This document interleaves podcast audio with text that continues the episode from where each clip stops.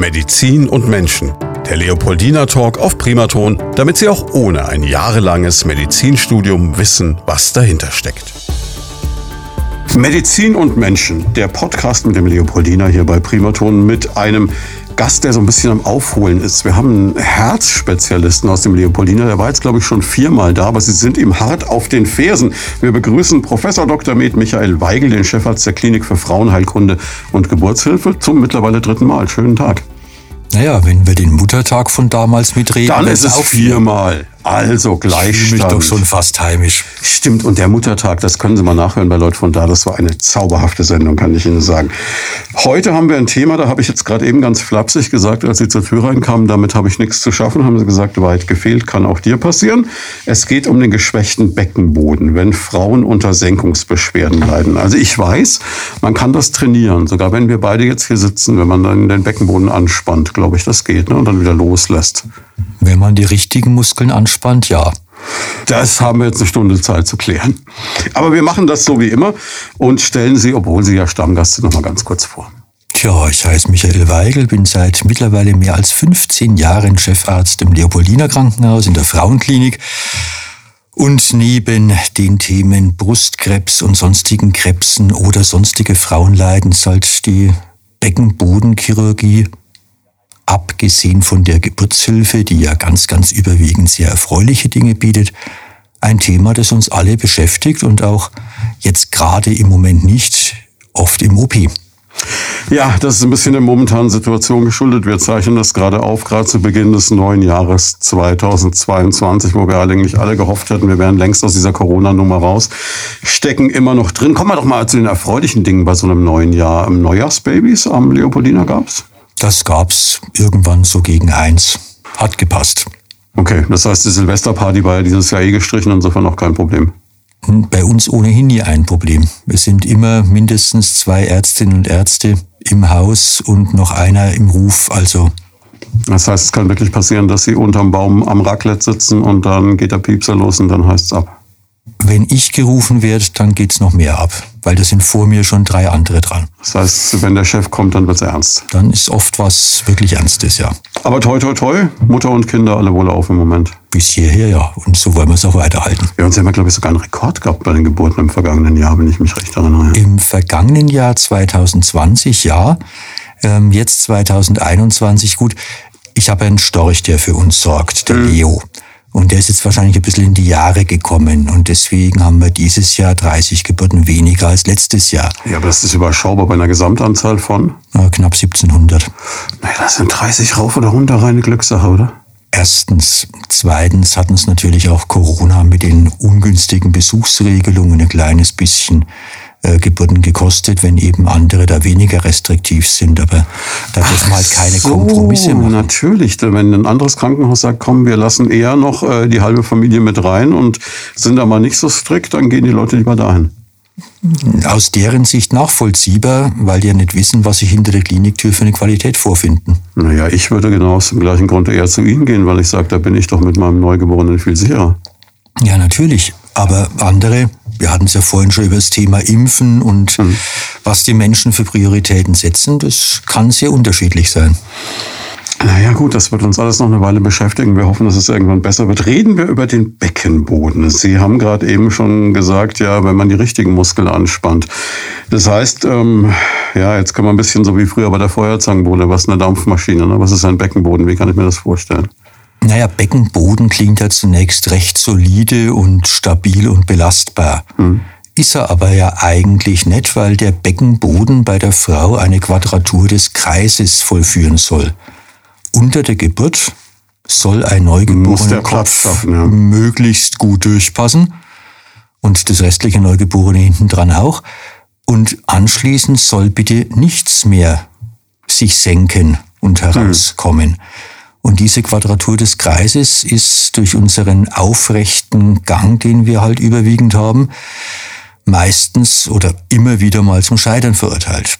Der Beckenboden besteht aus Muskeln und Bindegewebszügen, die komplex ineinandergreifen und Muskeln können überdehnt werden, können abreißen, Stichwort Geburt, da mhm. haben wir es schon wieder.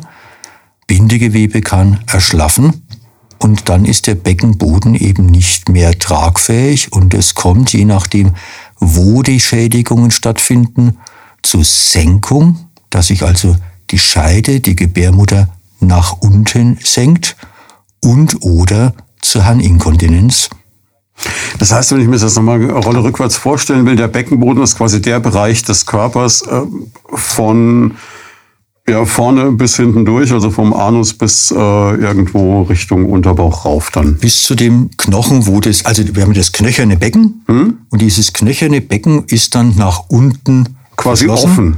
Es ist also offen, offen vom Knochen her, aber genau. verschlossen genau. durch den Beckenboden. Genau. Und bei Ihnen und mir geht da halt der Enddarm und die Harnröhre durch. Und bei Frauen, Sie können jetzt die Handbewegungen nicht sehen, die ich mache, eben je nachdem die Scheide oder der Kindskopf. Und je nachdem muss das Ganze flexibel sein. Ja, ja. ja logisch, klar. Und dann, ähm, ja. Also eigentlich eine tolle Konstruktion. Ja, faszinierend, dass das funktioniert. Ne? Ja, und wir haben es halt vielleicht ein bisschen überfordert, das System. Wir sind häufiger übergewichtig. Es hat sich das Rubensche Ideal mit breit ausladender Hüfte zu einem eher schmalen Becken hin verändert. Und Wollen Sie jetzt sagen, dass Kim Kardashian wahrscheinlich weniger Probleme mit dem Beckenboden hat als Kate Moss? Hm, ich habe jetzt nicht ganz genau die Hüftumfänge im Kopf, Kim aber da können Sie mir sicherlich ist die mit aushelfen. diesem gigantischen Gesäß und äh, Kate Moss ist sehr knabenhaft. Also die knabenhaften Figuren, die sich halt in den letzten Jahrhunderten zunehmend als Schönheitsideal rausgearbeitet haben, sind geburtsmechanisch sicher nicht günstig und gleichzeitig werden die Kinder ja immer größer. Okay, das heißt aber, man sagt ja auch immer, es gibt diese, aber darüber haben wir schon mal ausführlich, hören sich die Muttertagssendung an, über Kaiserschnitt auf Bestellung. Ne? Da sind Sie kein großer Freund von, glaube ich. Ne? Ja, dem Kinde zuliebe. Hm, das Kind hat unter der Geburt die einmalige Chance, seinen Magen-Darm-Kanal mit den Keimen aus der Scheide zu besiedeln. Und das ist gut und das ist gesund. Wenn wir natürlich sehen, dass eine Geburt einfach auf vaginalem Weg nicht zu Ende geführt werden kann, dann haben wir heute Gott sei Dank die Möglichkeit des Kaiserschnittes und müssen nicht mit Zangen und sonstigen heroischen Manövern noch zusätzliche, entschuldigen Sie den Ausdruck, Kollateralschäden hm. verursachen, und ja, dann muss man halt den Kreisschnitt machen. Aber nur wegen des Beckenbodens ähm, sich gegen eine vaginale Geburt zu entscheiden, hätte für die nächste Schwangerschaft durchaus höhere Risiken, aber fürs Kind einfach halt auch Schädigungsmechanismen, die man nicht bedenken kann, so ohne weiteres. Ja, wie wirkt sich jetzt so ein Schaden am Beckenboden aus? Sie haben es schon angedeutet, Harninkontinenz ist ein Problem. Nicht also wenn halt der Halteapparat der Harnröhre verletzt ist, dann wird es zur Harninkontinenz kommen, bevorzugt beim Husten, Niesen, Pressen, Lachen, was wir als Belastungsinkontinenz nennen. Wenn weiter oben der Schaden ist, senkt sich in Anführungszeichen nur die Scheidenwand. Und wenn oben der Halteapparat um die Gebärmutter auch in Mitleidenschaft äh, gezogen ist, dann senkt sich halt auch die Gebärmutter. Und es kann ein bisschen sich vorwölben, das kann richtig vor den Scheideneingang kommen oder es kann zum kompletten Vorfall kommen, wie der eingangs geschilderte Fall der alten Bäuerin. Das heißt einfach Schwerkraft und dann Schwerkraft, das keine Niederlage und dann stülpt sich die Scheide nach außen und der Muttermund ist der tiefste Punkt des Vorfalls. Okay, jetzt würde ich mir halt so gefühlt vorstellen, wenn es nicht ganz so dramatisch ist, dann gibt es dieses, wo man immer im Fernsehen Werbung sieht, Tena oder wie diese Dinger heißen, so, so, so Slips, die man tragen kann, wenn man ein bisschen inkontinent ist und dann geht das Leben weiter. Das ist, glaube ich, so das, was man. Weil ich denke mal, wir reden da jetzt relativ locker drüber, weil wir schon öfter Sendungen miteinander gemacht haben, aber im Grunde genommen ist es ja ein wahnsinnig schambehaftetes Thema, oder? Ja. Und Deswegen reden wir jetzt ja auch drüber, dass ähm, Frauen, die da entsprechende Probleme haben, sich einfach trauen, das beim Frauenarzt oder ihre Frauenärztin... Nicht, auch nicht irgendwie despektierlich, um das mal gleich klar zu machen, nee, nee. sondern man muss es wirklich einfach benennen. Man muss es benennen. Und wenn ich halt zur Vorsorge gehe und werde da gefragt, und Sie kommen zur Vorsorge, ist alles gut, dann kann ich entweder nichts sagen oder ich kann sagen, ja, aber ähm, beim Husten und Niesen merke ich, dass ich den Urin nicht mehr so gut halten kann. Und dann kann man tätig werden. Aber es gibt Frauen, die haben eine ordentliche, sichtbare Senkung und haben damit überhaupt keine Probleme. Und bei anderen schaut das Ganze eigentlich recht intakt aus und trotzdem besteht diese Harninkontinenz. Das heißt, ähm, es ist eine Sache, bei der Sie nur aktiv werden müssen, wenn auch ein Leidensdruck da ist.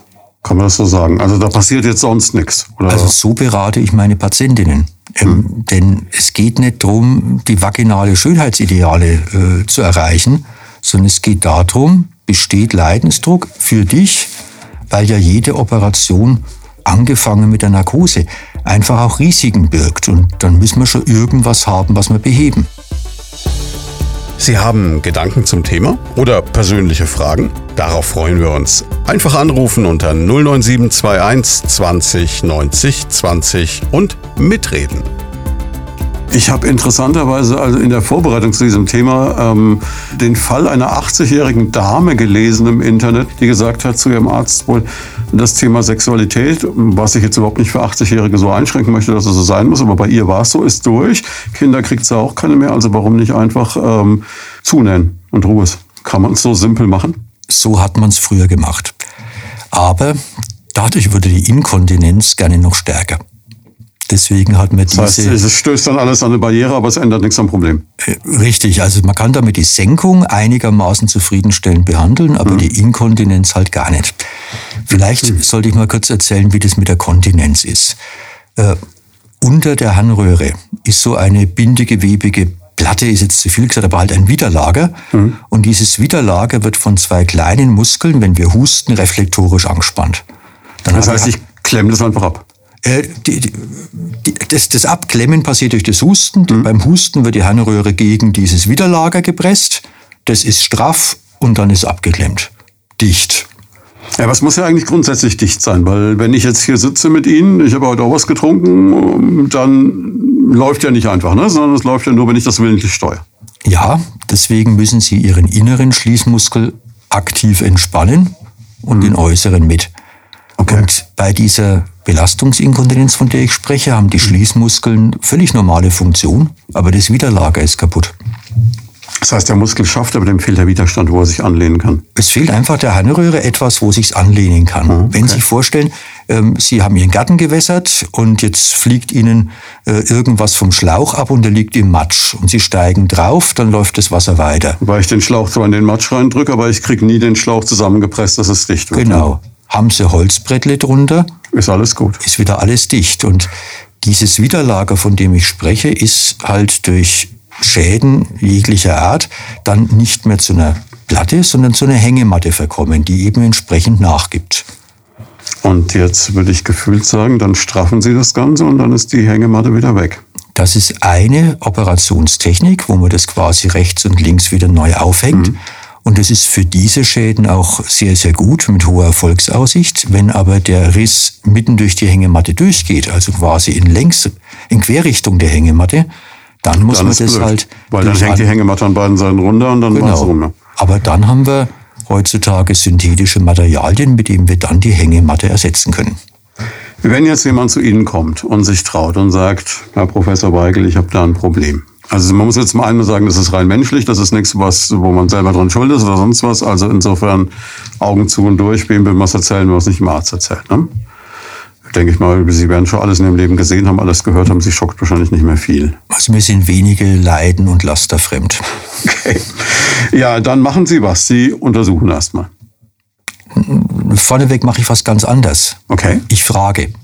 Okay, das heißt, Sie sind wirklich noch äh, in der glücklichen Situation, Sie haben noch Zeit für ein Gespräch.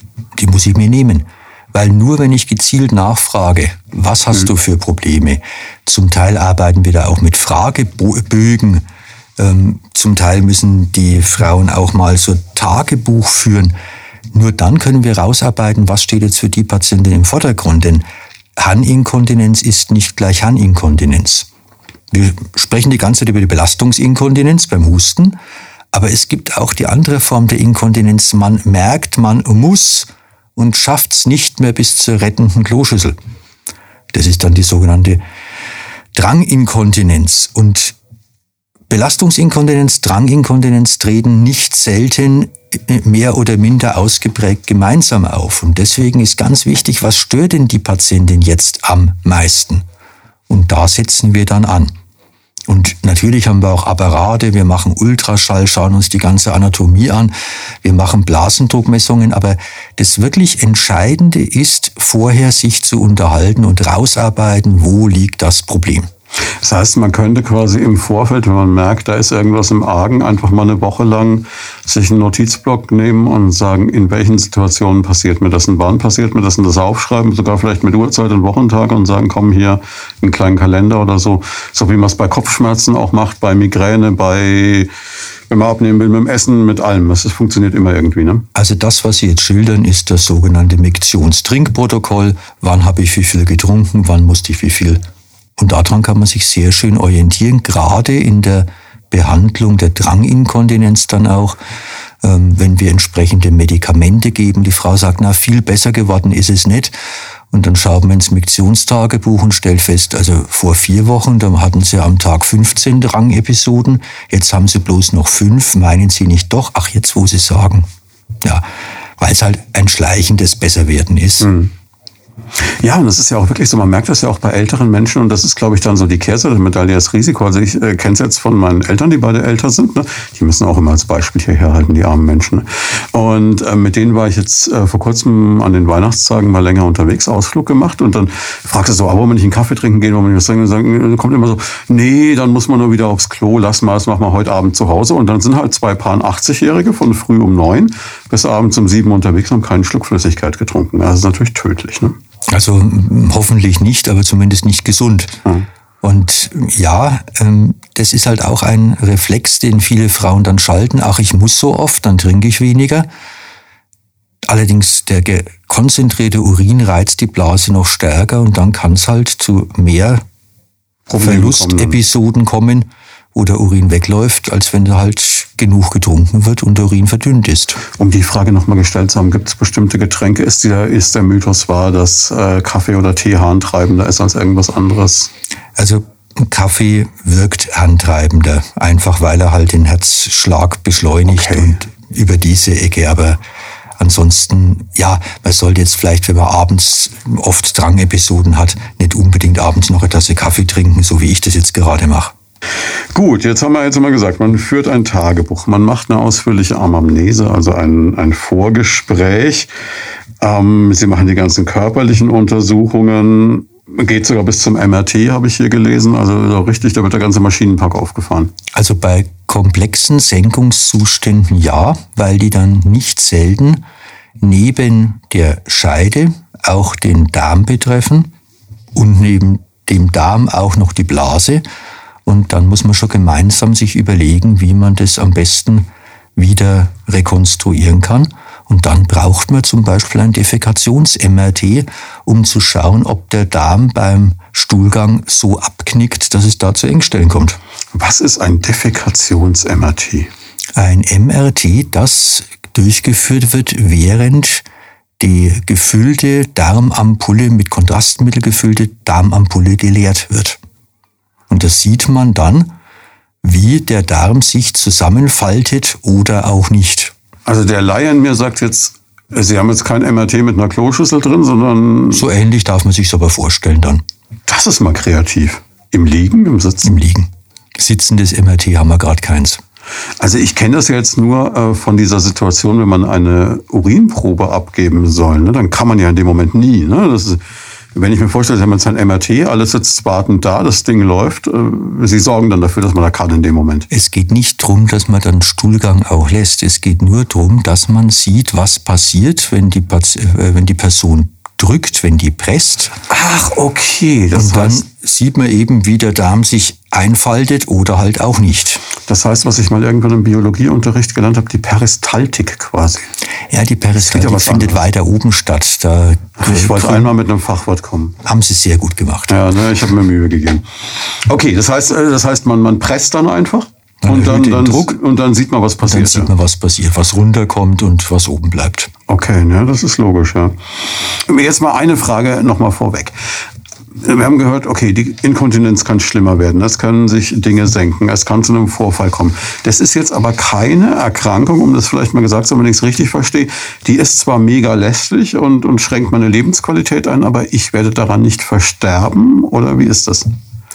Solange es nicht zu Extremformen kommt, dass beispielsweise durch den Vorfall der Handtransport in den Handleitern nicht mehr funktioniert und sich die Nieren aufstauen, auch das hatten wir schon. Okay. Ähm, Aber da muss ich doch ganz viele Warnzeichen vorher ignoriert haben, oder?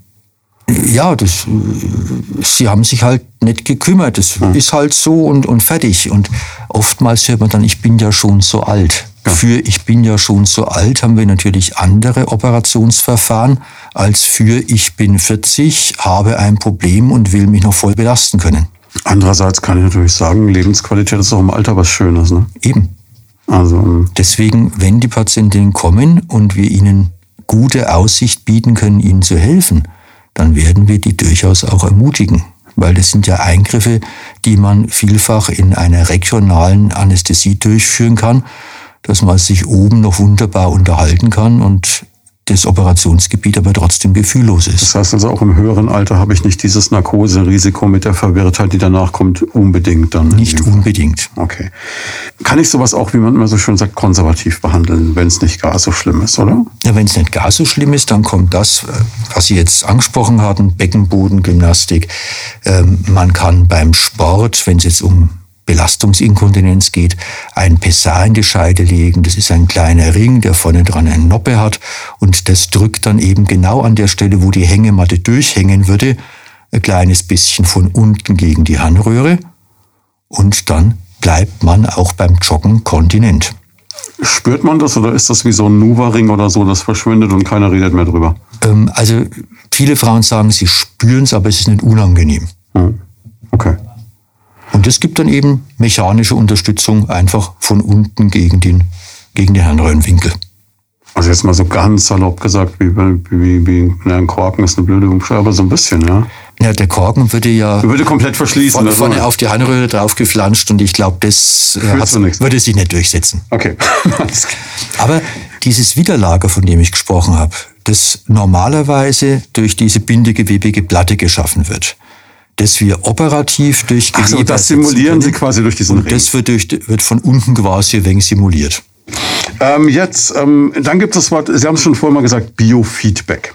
Biofeedback bedeutet was konkret? Sie haben es dreimal gesagt, ich habe wissend genickt, aber im Grunde genommen, was ist es denn? Ähm, Sie führen ein Gerät in die Scheide ein, so Sie eine haben, und dieses Gerät hat Drucksensoren. Hm. Und führen dann bestimmte Übungen durch und das Gerät sagt Ihnen, ob Sie jetzt die richtigen Muskelgruppen anspannen, ob die gewünschte Wirkung erreicht ist oder nicht. Mhm. Und dann macht es eben ein klagendes oder ein lobendes Geräusch. Das kennen Sie ja von entsprechenden Automaten, ne, wie der Flipper vor früher klang. Mhm. Und so bekommen Sie die Rückmeldung, Feedback, ob Sie es richtig machen. Das ist ja raffiniert. Also es ist sozusagen das High-End, aber das hilft halt auch nur, wenn man es auch macht und nicht, wenn man es am Nachtkästle stehen hat. Wie mit allem. Und das ist bei den Biofeedback-Geräten tückisch. Da kannst du nämlich auslesen, wie oft die tatsächlich angewendet werden. Oh, das ist ja gemein. Jo. Das, das, ist ja, das heißt, Sie haben dann gewissermaßen, wenn die Patientin zu Ihnen kommt, können Sie sagen, vorbildlich oder Sie können sagen, heute gibt es leider kein Fleißbildchen. Naja, ich kann es nicht auslesen, aber das entsprechende Sanitätshaus, das solche Geräte verleiht, kann das auslesen und ja, dann bekommen wir natürlich schon die Information. Sie haben Gedanken zum Thema oder persönliche Fragen? Darauf freuen wir uns. Einfach anrufen unter 09721 20 90 20 und mitreden. Wenn das alles nicht hilft, also das PSA nicht geholfen oder das Biofeedback nicht hilft oder so, dann sind wir irgendwann beim Eingriff. Und dann, da gibt es wahrscheinlich auch verschiedene Eskalationsstufen, oder? Ja, das häufigste ist, dass man eben diese ähm, bindegewebige Widerlager der Harnröhre durch ein schmales Netzgewebe von einem Zentimeter so einen Streifen ersetzt und den dann auf verschiedene Arten und Weisen befestigt. Das wird einfach so vertragen? Das ist ein Kunststoff oder ein Metall? Oder das ist ein Kunststoff, der wunderbar einheilt. Hm. Natürlich hat dieses Operationsverfahren, das da so direkt in Nähe von der Harnröhre und Blase stattfindet, auch seine Risiken. Man kann das heißt, die Blase verletzen, man kann die Harnröhre verletzen, das äh, Band kann zu locker liegen, dann hilft's nichts, es kann zu stark strafft sein, dann geht's im Wasserlassen nimmer.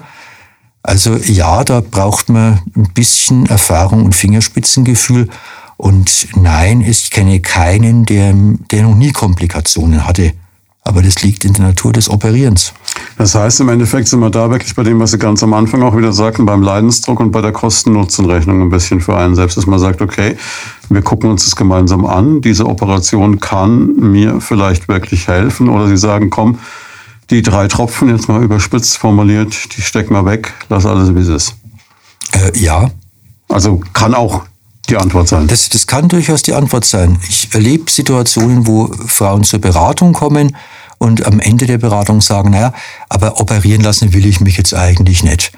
Und äh, dann unterstützt man halt medikamentös, was wir jetzt noch nicht erwähnt hatten, sind Hormone, die in die Scheide eingeführt einfach die Schleimhaut ein bisschen dicker machen, die Durchblutung verbessern. Ähm, Hormone, die man schluckt, helfen da eher weniger. Mhm. Und dadurch kriegt man das oftmals hin, wo es heißt, hey, passt, bin zufrieden, jetzt bloß noch einmal die Woche zwei Tropfen, müssen wir nichts operieren. Wie ist denn so? Wir sprechen die ganze Zeit von Menschen im höheren Alter. Ich denke, dass es ja gerade auch bei jüngeren Menschen noch eher schwierig ist, wenn man dann eben aktiver ist, Sport treibt, äh, Sexualität noch intensiver lebt, wie auch immer. Das ist ja auch wahrscheinlich dann nochmal eine ganz andere Thematik, oder? Du hast einen ganz anderen Leidensdruck, ja. Hm.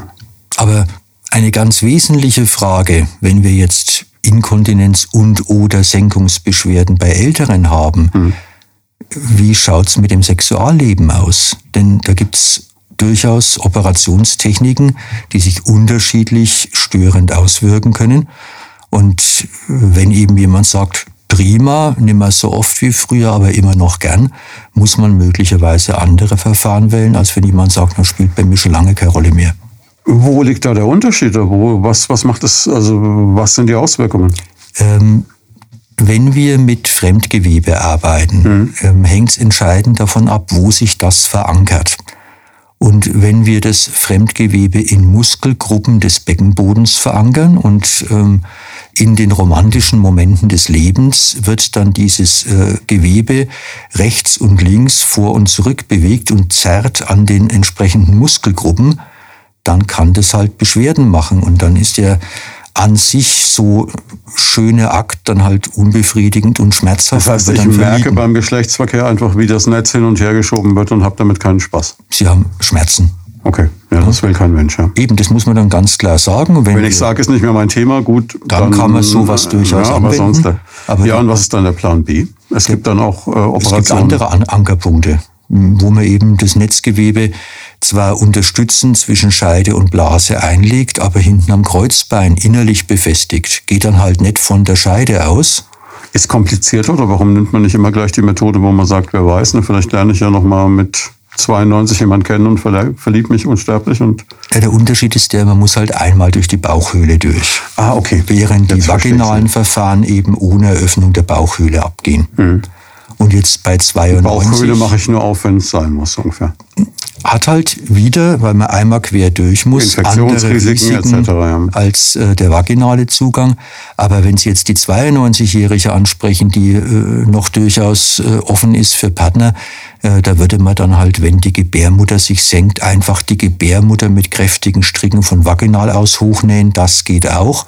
Und würde vielleicht die Senkung der Scheidenwand, die man jetzt mit Netz noch hübscher machen könnte, dann ignorieren.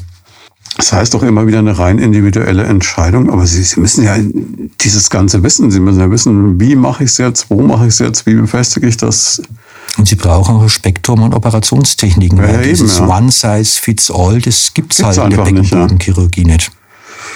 Puh, ganz schöne Wissenschaft für sich. Ja, und ich muss ehrlich sagen, ich frage mich manchmal, ob ich es wirklich schon verstanden habe. Das ist sehr beruhigend. Ja. Ja, wo, woher weiß ich jetzt, also ich versuche mir das jetzt wirklich rein technisch vorzustellen. Man sehe es mir nach, aber woher weiß ich, dass die Spannung richtig ist? Also ich meine, das, äh, wie, wie, ist es eine Gefühlssache oder eine also Erfahrungssache? Spannung ist immer schlecht beim Operieren. Nee, ich meine die Spannung von diesem Band. Ja, ja, eben. Die Spannung insgesamt schlecht ist. Also es muss spannungsfrei liegen. Und ähm, okay. jetzt mal bei dem klassischen Inkontinenzband. Hm. Das legt man, man vergewissert sich, dass man weder die Blase noch die Harnröhre verletzt hat, indem man einfach mal reinschaut in die Organe. Und anschließend bittet man die Patientin mit gefüllter Blase zu husten. Und da hustet sie eben und dann kommt ein Handstrahl von 20 Zentimetern Länge raus. Jetzt muss man das Band halt ein wenig nachspannen. Beim nächsten Moment, Sie, Sie, Sie operieren, die Patientin ist bei Bewusstsein und... Ja, das ist eben der Vorteil der regionalen Anästhesie. Die Frau ist bei Bewusstsein. Du kannst sie bitten, husten Sie mal, husten Sie noch mal gescheit. Und dann wird eben das Band nach und nach so zurechtgejuckelt, bis beim Husten noch ein Tröpfchen vielleicht erscheint, aber der vorher 30 Zentimeter lange Handstrahl nicht mehr ist. Und so wie kann man fasziniert, dass das geht. Also man ist gerade mitten am Operieren und, und die Person, die man operiert, ist bei Bewusstsein. Ich habe das einmal erlebt. Ich war einmal pressetechnisch bei einer Operation dabei, bei einer Knieoperation, wo auch jemand bei Bewusstsein war. Ich habe dessen geöffnetes Knie gesehen und mich mit ihm unterhalten können.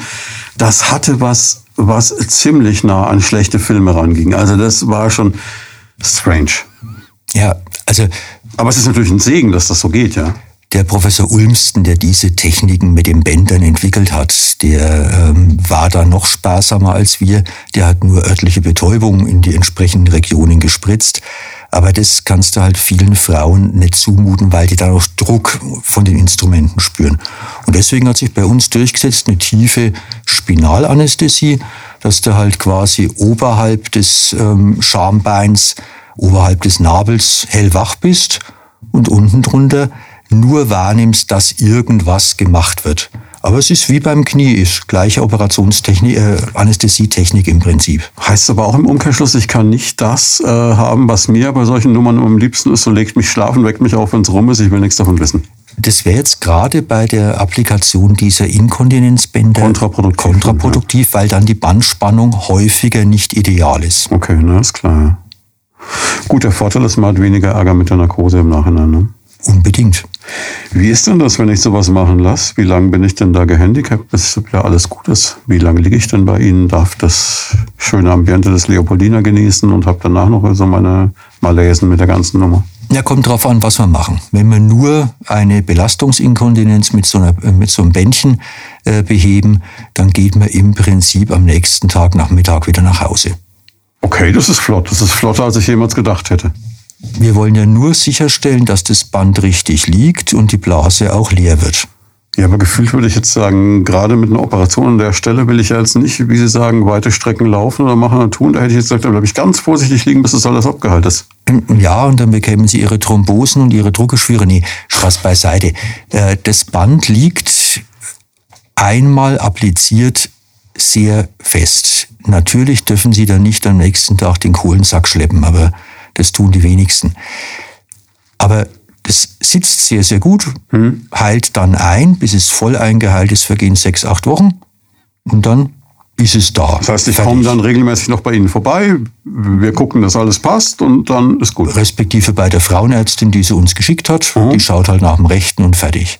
Okay. Wenn wir nur eine Senkung der Scheide, die hauptsächlich die Gebärmutter nach unten drückt, operieren mit Gebärmuttererhalt, wo wir eben die Gebärmutter mit entsprechenden Bändern fixieren, ist man auch nach, sagen wir, drei Tagen in der Regel wieder daheim. Und die größeren, komplexeren Operationen, da bleibt man dann etwa eine Woche.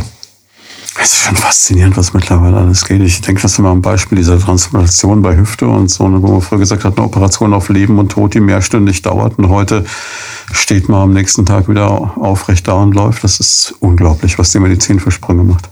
Ja, also gerade mit diesen Fremdgeweben, da haben wir vor 15 Jahren ähm, einen Urknall erlebt. Leider Gottes muss ich sagen, ein Urknall, der ähm, zu viel unsinnigen Indikationen geführt hat.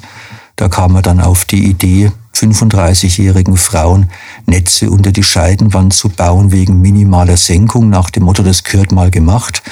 Und Sie können sich vorstellen, eine 35-jährige, wo das Netz dann an falschen Stellen zerrt, oder gar am Ende nicht richtig einhält, die ist dann gezeichnet fürs Leben. Ja, das ist ja immer Fluch und Segen. Ne? Man hat es ja bei Brustimplantationen auch gesehen. Ne? Das kann man, da kann man ein Leben wahnsinnig verbessern, da kann man aber auch richtig Unfug machen mit. Ne? Und deswegen muss man einfach gemeinsam abwägen, wo will ich hin. Und äh, je mehr technische Möglichkeiten ich habe, desto besser kann ich natürlich die Patientin auch aufklären.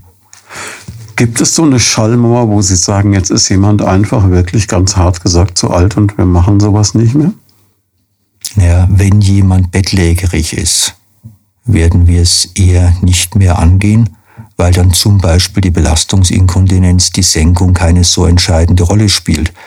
Aber ich habe vor nicht allzu langer Zeit eine 90-Jährige, die zehn Jahre lang schwer harninkontinent war, dann operativ versorgt und ihr geht's gut und sie ist zufrieden und ärgert sich jetzt nur über die letzten zehn Jahre.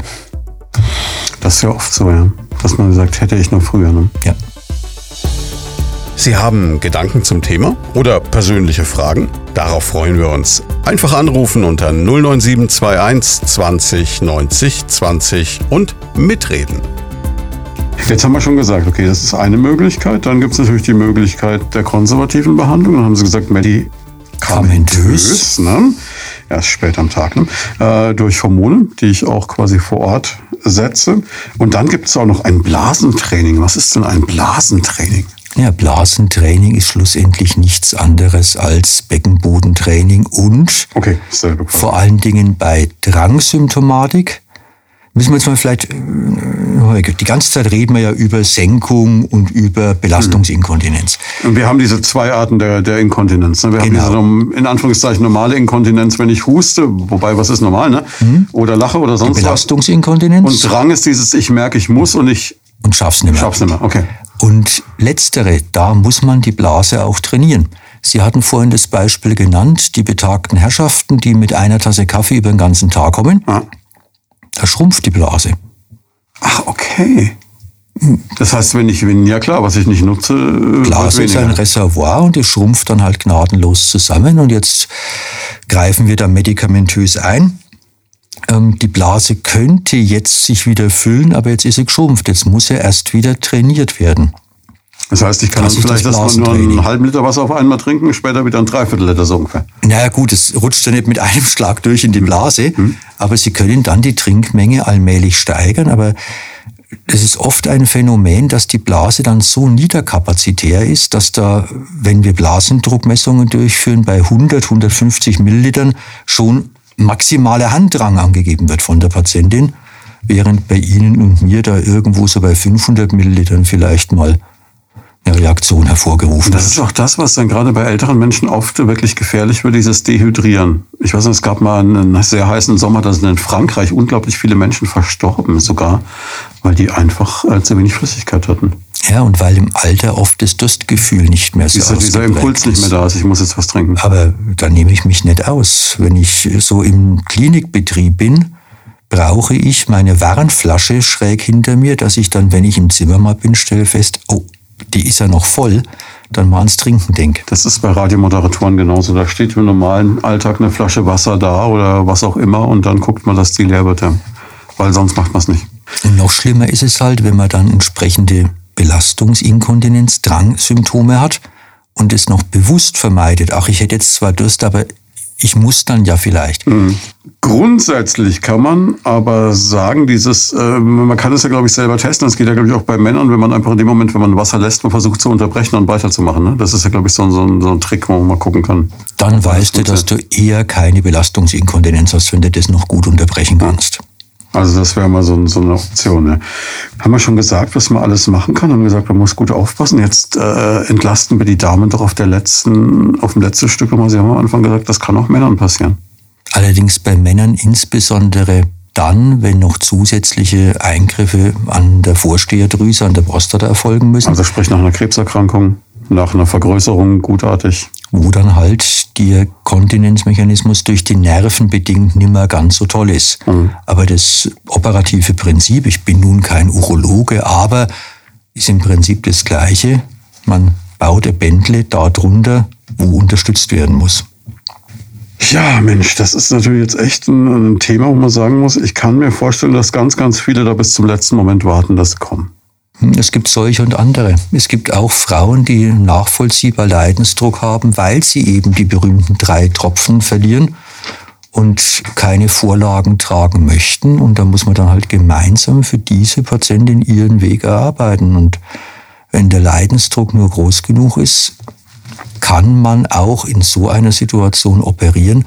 Aber ich gebe ehrlich zu, so richtig mit Überzeugung die Leute in die Operation reindrängen, tue ich in der Situation ganz sicher nicht. Das ist ja aber, glaube ich, das Beste, was Sie sagen können, das Beruhigendste überhaupt für einen Menschen, wenn der Arzt nicht sagt, komm, wir operieren ne, für die Quote oder für was auch immer, da gibt es immer diese ganzen Sprüche, sondern schon sagt, komm, nee, da lass uns mal lieber aufpassen. Ja? Herr Schwarz, ich habe jeden Donnerstag ähm, präoperative Sprechstunde und ich schicke jeden Donnerstag zwischen einem Viertel und einem Drittel der Patienten weg mit der Maßgabe mit, das müssen wir noch nicht operieren. Das spricht sehr für Sie. Ja. Ich kriege meine Familie auch so satt. Das beruhigt mich doch irgendwo. Jetzt haben Sie das Thema Vorlagen schon angesprochen. Es gibt ja tausend Hilfsmittel. Man muss jetzt nicht diese Angst haben, dass man dann äh, mit einer Windelhose rumlaufen muss, quasi. Also im Extremfall vielleicht schon, aber das geht auch relativ dezent mit einer Slipanlage oder Genau, so. es ist nicht die Regel. Ja. Also man kann das Ganze auch vielleicht handeln auf eine Art und Weise, die relativ diskret ist. Das schon, aber trotzdem ist halt das Feuchtigkeitsgefühl dann da. Und da kommt Habe ich jetzt, glaube ich, seit meinem, ich weiß nicht, äh, seit meinem ganz jüngsten Kindesalter nicht mehr bewusst erlebt. Deswegen kann ich das jetzt schlecht einschätzen, aber angenehm stelle ich es mir nicht vor. Eben, ich stelle es mir auch unangenehm vor. Und ja, deswegen nochmal, den Leidensdruck, den muss uns die Patientin widerspiegeln. Hm. Und wenn die sagt, ähm, mir hat eine Patientin gesagt, ich komme jetzt zu Ihnen, weil mein Slip nebelfeucht wird habe ich lange überlegen müssen, wie feucht ist nebelfeucht. Das ist das, was Sie machen, wenn Sie Parkett wischen, damit da nichts schief läuft. Das ah, habe okay. ich gelernt. Nebelfeucht wischen. Als ich einen neuen Boden in der Wohnung hatte, habe ich gelernt, so muss das sein. Und bei Nebelfeuchtigkeit muss man sich halt fragen, lasse ich mich dafür operieren oder mhm. nicht? Und bei dem 30 Zentimeter Handstrahl beim Husten, da stellt sich die Frage nicht mehr so direkt. Genau, ah, ist klar. Ja. Ja, was bleibt als Fazit? Man muss wirklich sagen, es ist eine unglaublich beratungsintensive Sache und man muss wirklich gucken für sich selbst, wo stehe ich und was will ich. Ne? Wobei ich ja ähm, in der Pyramide der Beratung relativ weit hinten bin. Vorher haben wir ja meine niedergelassenen Kolleginnen und Kollegen, die ja auch schon die Frauen beraten, betreut, versorgt haben und irgendwann dann halt sagen, jetzt sollte man mal über Operation nachdenken. Das heißt, die, die Gynäkologin, der Gynäkologe meines Vertrauens, äh, der mich über Jahre hinweg begleitet, sieht also quasi auch im wahrsten Sinne des Wortes, was da so passiert. Beziehungsweise sollte hören, was sie plagt. Im Idealfall, wenn es ein jemand ist, der sich über diese sprechende Medizin auch wirklich engagiert, also sprich mit den Leuten redet.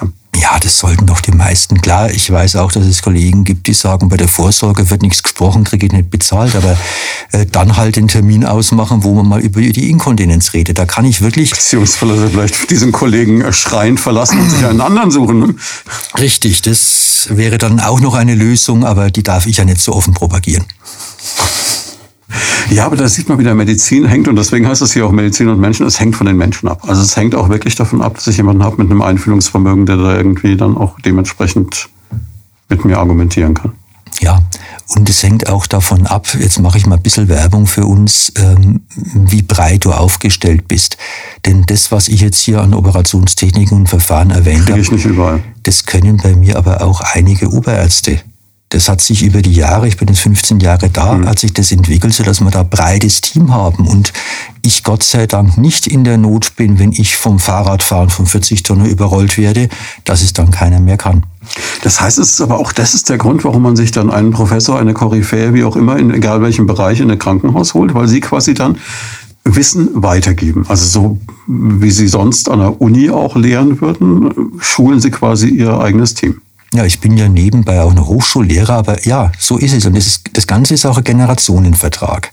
Die jüngeren Assistenten machen Arbeiten, die ich zum Teil, muss ich ehrlich zugeben, gar nicht mehr könnte, so äh, computermäßige Erfassungen und derlei Dinge mehr. Und dafür bringen wir Alten im Gegenzug was bei und ja, das ist eben auch das Schöne, wenn man dann nach den Jahren sieht, wer jetzt was kann und wer wo steht. Da fühlt man dann ein bisschen Vaterstolz. Schön, dass es überall gleich ist. Es ist wie beim Radio. Ne? Ich kann auch manche Sachen und wenn ich dann irgendwas mit dem Computer machen muss oder ein TikTok-Video oder wie das heutzutage ist, dann hole ich einen jungen Kollegen oder eine Kollegin. Ne? Ja, es ist ja keine Schande. Ich muss doch nicht alles können. Ich muss im Zweifel mein Kerngeschäft können und ja, das klappt so einigermaßen. Aber ich muss ansonsten jemanden kennen, der weiß, wie es geht. Und Sie machen dann wirklich auch noch Vorlesungen nebenher? Ja als Professor musst du ja an der Hochschule, an der du habilitiert bist, auch noch Lehrverpflichtungen erfüllen. Sonst bist du Privatdozent. Oder Sonst wirst du wieder zurückgestuft und ja, das mache ich dann halt einigermaßen regelhaft. Ich bin in Mannheim der verpflichtet.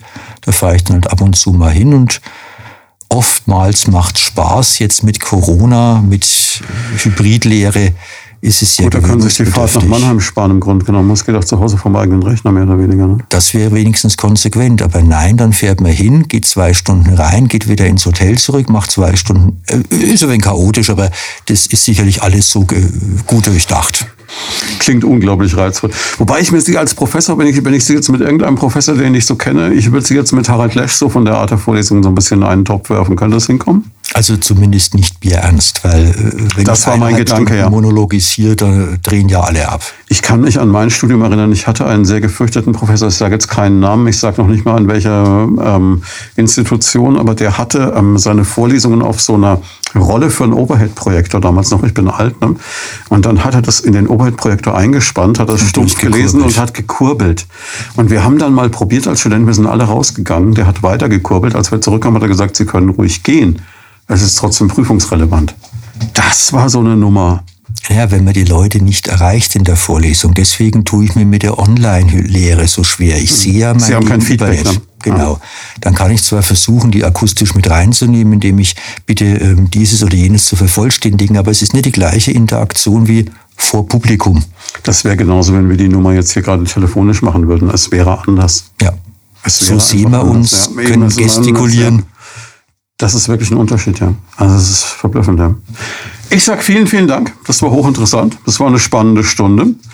Und äh, man muss im Nachhinein nochmal betonen, wir haben natürlich heute, und Sie hören das ja jetzt auch an dem Vormittag um elf bei uns irgendwann, das sind natürlich schon Themen, da geht es zur Sache. Auf der anderen Seite, man muss es auch direkt ansprechen. Ne? ja, ist es. Reden Sie mit Ihren Frauenärztinnen. Meine Tochter wäre jetzt begeistert, weil ich gegendert habe. Aber das haben wir die ganze Zeit, das müssen wir sowieso mal anfangen. Wir gendern jetzt, oder? Beim, wenn Sie das fünfte Mal kommen, gendern wir.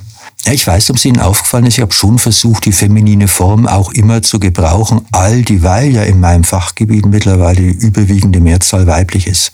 Ja, und dann ist immer die Frage mit dem Gendern, das spricht sich halt ein bisschen komisch. Es also holpert so komisch. Ja, man, ne? ich denke, das dauert noch fünf Jahre, dann ist man es gewöhnt, dann will man da nie wieder zurück. Aber es ist natürlich im Moment, und es gibt natürlich noch so einen großen Bevölkerungsanteil, der noch aus so einer leicht, ähm, das haben wir immer so gemacht, das machen wir jetzt ganz bestimmt nicht. Ne?